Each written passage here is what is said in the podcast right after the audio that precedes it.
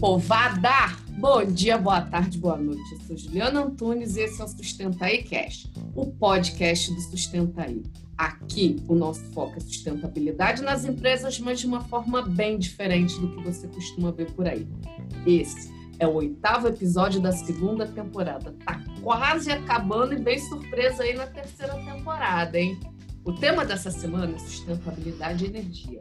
Mas não é o que você está pensando, não. Nada de energia eólica, energia solar, nada disso. É geração de energia por meio de resíduo, a biomassa. Para conversar comigo, eu trouxe a Raine Costa, engenheira ambiental, que criou um projeto de aproveitamento de casca de coco para geração de combustível. Raine, tudo bem? Tudo bem, boa noite. Oh, não é só boa noite, Raine. Pode ser bom dia, boa tarde, boa noite, porque todo mundo pode ouvir a hora que quiser. É. é que a gente está gravando de noite. Pode Olá, ser... pessoal, tudo bem? Raine, obrigada por aceitar o convite para participar do Sustenta em Cash. Eu quero que você explique para os ouvintes como foi esse projeto de geração de energia a partir da casca do coco. Bom, o projeto surgiu é, bem na época que eu comecei a fazer meus estágios e eu iniciei meu estágio na Secretaria de Meio Ambiente e a gente tinha um problema e tinha esse problema que é a geração do resíduo da casca de coco pelos os vendedores, os ambulantes de, de água de coco após o seu consumo. É, é uma casca, de, a casca de coco é totalmente descartada. Então surgiu, vou fazer, falar um pouco resumidamente, é, surgiu a ideia de aproveitar. Eu tinha vontade de fazer o meu projeto voltado para a geração, aproveitamento de, de resíduo. E aí eu, eu comecei a estudar, a pesquisar para fazer o projeto de TCC, que foi no final do ano que eu iria me formar. Enfim, o, o, o trabalho ele aborda a importância do aproveitamento da casca de coco verde para geração de combustível renovável. Então, o objetivo foi aproveitar essa casca de coco a partir de, um, de, um, de uma metodologia específica, conseguir utilizar ela em caldeiras, fornalhas e substituir a lenha para a preservação da vegetação nativa, que ainda é utilizada para essa combustão. Entendi. E assim, a casca do coco, né, ela é considerada um passivo ambiental. Eu vejo principalmente em cidades litorâneas né, muito resíduo da casca do coco e as pessoas tomam água de coco na orla né, e largam em qualquer lugar. Eu não faço ideia de como é destinada, né, é feita essa destinação de resíduo de casca de coco e nem o impacto que esse resíduo gera no meio ambiente. Eu queria que você falasse, né, você que pesquisou sobre isso, falasse um pouco para os ouvintes o que é o resíduo da casca de coco e qual o impacto que ele gera no meio ambiente. Então, após esse consumo da água, ele é descartado e assim os ambulantes não têm não tem onde destinar. Eles destinavam para aqui, por exemplo, eles destinavam em um local a céu aberto e deste local era destinado para o lixão. E o que que acontece quando ele é, quando ele é descartado é, sem nenhum tipo de, de, tratamento, então ele demora 8 a 10 anos para se decompor.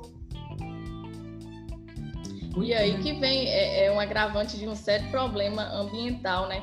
Que aí tem esse acúmulo de, de, de casca de coco e pode acontecer de acumular água nas cascas e aí vem a proliferação de, de vetores, é, o problema com forte odor, doenças, tem a questão também do impacto visual e também a ponto de prejudicar também a saúde e a segurança e o bem-estar da população.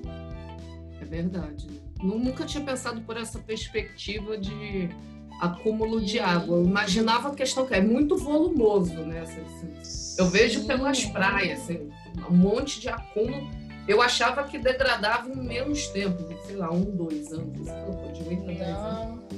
É, é, gera, na época, é, era, são geradas cerca de 6,7 milhões de toneladas então de casca de coco e todas descartadas é, em aterros é, e lixões. Nossa, então, devido, devido ao grande consumo da população. E o Brasil, essa pesquisa foi realizada, eu tirei essa referência em 2008. Hoje eu não sei como está. É, o Brasil, em 2008, era o quarto país mais produtor de, de coco. Então, desse coco vem o consumo da água e depois desse consumo ele é totalmente descartado. Ele vai direto para o lixo. Ele gera um, um resíduo. Eu fiquei com dor na consciência agora. Eu me achava super natureba, porque eu adoro água de coco. Porque eu peso na consciência. Sim. Pois é. E vem cá, é, você estava falando, né, que serve para aquecimento de forno, né? Que tipo de indústria poderia usar a casca de coco como fonte de energia? Indústria que utiliza a lenha para combustão. Quais indústrias seriam essas? Indústrias, pode ser empresa grande que utiliza uma, vamos falar de uma empresa pequena, por exemplo, um, um, que utiliza forno. Uma padaria pode utilizar, que ela utiliza a lenha, ela vai substituir, substituir essa lenha pela casca de coco. E assim, é um processo bem prático, fácil de manuseamento, né? A casca de coco. Não tem, não tem custo para fazer esse processo. E eu consigo utilizar menos casca de coco. Se eu fosse utilizar lenha para combustão, eu utilizaria muito mais lenha. Então, eu consigo utilizar menos cascas de coco para gerar é, uma combustão bem maior. Então, eu fiz essa comparação também, tem no meu trabalho.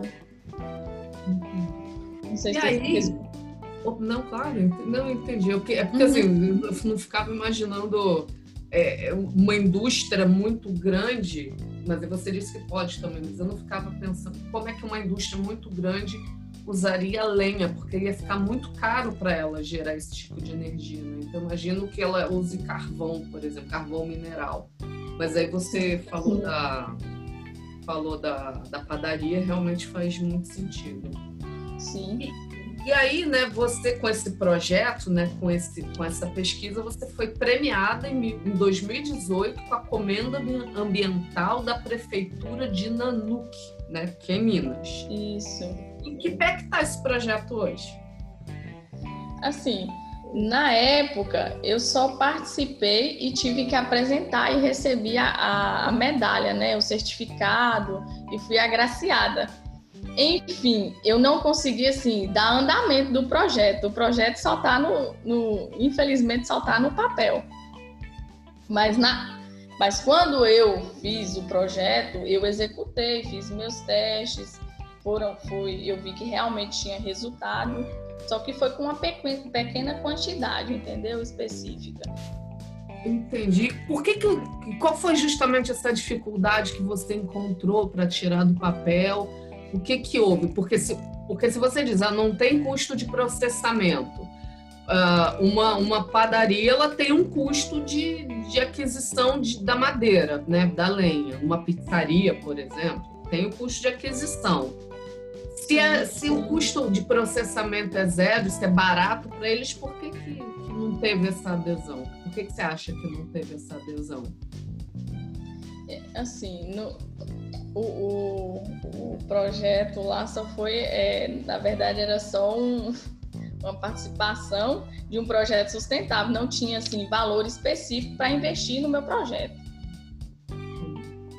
Então eu preciso assim, eu preciso de um investimento para é um pequeno investimento e uma parceria com a prefeitura, com a Secretaria de Meio Ambiente, para que eu tivesse um local e em parceria, eles disponibilizassem é, coletarem esses cocos, né? Ou então fazer uma parceria com os ambulantes para descartar em um certo local e nesse certo local eu conseguiria fazer esse processamento e geraria uma, é, é, é empregabilidade também e poderia ser em pequenos, pequenas, poucas pessoas, né? Para estar tá manuseando esse tipo de resíduo, assim, para início do projeto. Não entendi, assim, vou... precisaria de investimento. Eu entendi. É, eu vou te dar como dica, assim, eu na verdade imaginava que era um projeto que tinha nascido na, na universidade, assim, não como uma pesquisa de final de curso, mas como um projeto de pesquisa mesmo, de iniciação científica. Tenta uhum. é, uma parceria com a universidade, ou então, assim, é porque você está em Minas, né? Mas vira e mexe, tem é, editais de financiamento da. É que eu não sei como é que chama aí, aí em Minas, mas é a Fundação de Amparo à Pesquisa. Aqui no Rio chama FAPERJ. Aí eu não sei como é que chama para investimento nisso. Busca, busca essas fontes de, de investimento, a, é, como é que é aquela FIENG, né? Não, não sei como é que é o nome. É Mas, FIENG, tem, é, a FIENG. É, busca, busca esse, esses canais, porque eu, eu, vejo como um potencial. O próprio Sebrae, de repente, né, principalmente porque tem um apelo grande para micro e pequenas empresas. Eu acho que pode ser um caminho aí, mas não para com isso não, tá? Sim, Bem, é tem certos momentos que abrem editais, só que eles exigem ser pessoa jurídica, muitas das vezes, para escrever o projeto. Mas por isso, então, você devia buscar um apoio da universidade. Procura um professor que esteja fazendo algum tipo de pesquisa voltada para resíduo, para biomassa, talvez uhum. um apoio do, da, da, universidade seja mais fácil para você. Porque tem muita coisa legal sendo feita que, que a gente não pode Sim. deixar. São projetos assim que, que o pequeno, a gente poder executar ele em, é, em pequeno espaço ali já, já é grande coisa, né? A gente já está deixando de, de impactar o meio ambiente. Uhum. Igual um, um, um, local como Nanuca, ele gera muita, muito resíduo. Quantos habitantes tem aí? Aqui tem mais de 40 mil habitantes. Não é uma cidade, quer dizer, é pequena, mas não é tão pequena assim. Não, não é tão pequena, mas a gente fala interior, a gente tem essa, essa mania de falar que é pequeno. Não, é porque o Rio de Janeiro tem 6 milhões, né? Por isso, faz não. só. não, mas não é pequena. É. Já morei em cidade menor, com menos gente. E, assim, entrando, voltando para a questão do resíduo, né? Hoje, um dos principais problemas do mundo moderno é justamente o volume gigante de resíduos que é gerado pelo nosso modelo de consumo. Além da casca de coco, que outro tipo de resíduo que você imagina pode, possa virar energia, né? É, a minha, eu venho de um background de energia, né? E, e eu uhum. fiz pesquisas e no chamado etanol de segunda geração, a gente tem o bagaço da cana sendo usado para geração de combustível. Eu já vi projetos de óleo de cozinha virando biodiesel. Então, assim, que outros insumos sustentáveis a gente pode trabalhar para virar energia? Então, para responder essa pergunta, teríamos que, trabalhar e dar uma pesquisada. E eu acho que, assim, tudo tem, tem que ser feita uma pesquisa porque pode acontecer também da gente utilizar, é, gerar essa energia sustentável e também pode, ela pode causar algum impacto. A casca de coco, um exemplo, ela gera fuligem. Mas eu fiz uma pesquisa se nessa, se com essa geração ela impactaria o meio ambiente. Então foi tudo através de pesquisas. Tem que olhar também os as externalidades, que não é porque Sim. é uma habitação, não é porque é um material sustentável que necessariamente vai não vai, vai ser livre de impacto, né? Então a gente é realmente... Aí eu fiz assim, através de embasamento eu tive que essa energia gerada por meio da incineração, né, ela constitui no uso sustentável de biomassa como combustível, só que não incrementando o teor de CO2 na atmosfera a partir dessa combustão. Então, quando produz essa combustão, ela equilibra-se ao CO2 consumido na, durante a fotossíntese. Então, ela equilibra nessa geração de CO2 a partir da, da, da combustão da casca de coco. Entendi. E para finalizar, Raine, né, você com esse lado, né? Por mais que você não esteja é, ligada à academia, né, à universidade, uhum. você tem um lado de pesquisadora, de, de ser curiosa, de ver como as coisas funcionam, de testar, validar, né? quais dificuldades, a gente já falou um pouquinho disso, mas quais dificuldades você enxerga para que essas iniciativas como a sua, que nasce, nasceu de, de uma certa forma na universidade, ela possa chegar ao mercado. O que, que você acha que precisa, além da grana, né? Dinheiro todo mundo precisa. Mas o que, que você acha que precisa também, além do dinheiro, para fazer com que uma ideia, uma iniciativa saia do papel e entre no mercado? Essa pergunta é bem. É, eu sou de mercado, né? Então eu tenho que entender como é que a coisa funciona na prática. Na prática, é... eu acho que seria uma parceria, não sei, é... uma parceria com uma empresa que, que, que esteja focada em sustentabilidade. Ah, pode ser. E, e, e, e eu acho assim, ela utiliza um meio deste, ela, ela utiliza um tipo de resíduo que impacta no meio ambiente. E, e nesse foco, ela procurar trabalhos é, é, voltados para essa questão né, da utilização do aproveitamento de resíduo e incluir dentro da, da empresa esses projetos, pesquisar, ter o um interesse, essa visão, olhar para o meio ambiente que a gente não tem. São N os projetos gerados, são projetos excelentes que às vezes são gerados na faculdade, como esse meu aqui, que eu consegui fazer pouca coisa. E, e, são esquecidos. Não tem um olhar, não tem uma, uma participação da, eu acho que da faculdade em incentivar mais o aluno para ou então até mesmo uma parceria, divulgar, né? Tentar fazer uma parceria com a empresa, porque a gente precisa dessa dessa parceria, porque a gente está Hã? É difícil fazer ciência no Brasil, né? Sim. Não é só questão de dinheiro, mas é difícil mesmo. Mas então, Raine, muito obrigada. Opa, desculpa, você tem mais alguma coisa para falar? Não pode falar, pode concluir. Então, Raine, muito obrigada pela sua participação aqui no Sustenta Cash. Foi um prazerzaço bater esse papo com você. Apesar da minha vibe ser negócios, energia é minha grande paixão. O meu mestrado tem como tema o setor energético, mas foi petróleo e gás. Uhum. E eu já fiz pesquisa sobre etanol de microalga. É um tema que eu gosto demais. E no seu caso, você ainda juntou vários temas importantes, não só, né? Que é a geração de uma energia limpa, que minimiza o impacto de um resíduo, no caso do coco, e ainda reduz a necessidade de extração da lei. Então, é ganha, ganha, ganha, né? E aí eu queria que você deixasse uma mensagem para a galera que está ouvindo a gente. Ah, eu queria agradecer poder compartilhar um pouquinho da minha história, um pouquinho desse projeto que eu que eu fiquei apaixonada e foi praticamente assim um ano é, estudando, pesquisando e, e, fazendo diversos testes.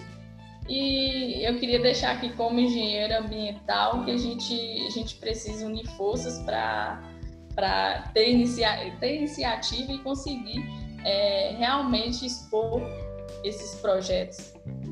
Que não fique só no papel.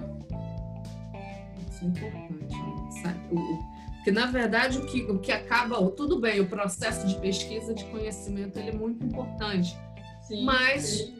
Ele precisa sair do papel, ele precisa ser executado para as pessoas poderem ver o potencial de transformação desses projetos, né? Obrigada de novo, Raine. Raine.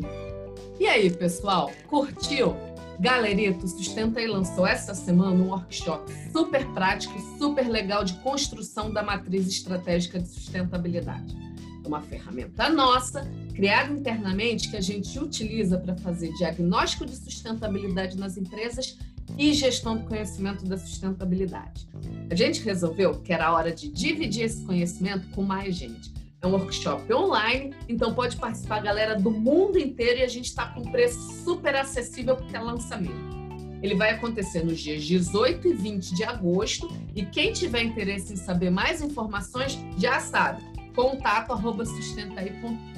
E não esquece, Está disponível no YouTube o segundo Sustenta e Talks. Foi um bate-papo onde eu falei sobre como funciona a área de sustentabilidade nas empresas e tirei várias dúvidas. youtube.com/barra sustentaí. Aproveita e dá aquele joinha maroto no vídeo, no canal e nas outras redes sociais. Facebook, Instagram, barra sustentaí. E também acesse o blog sustentabilidadecorporativa.com. Até a próxima e fui!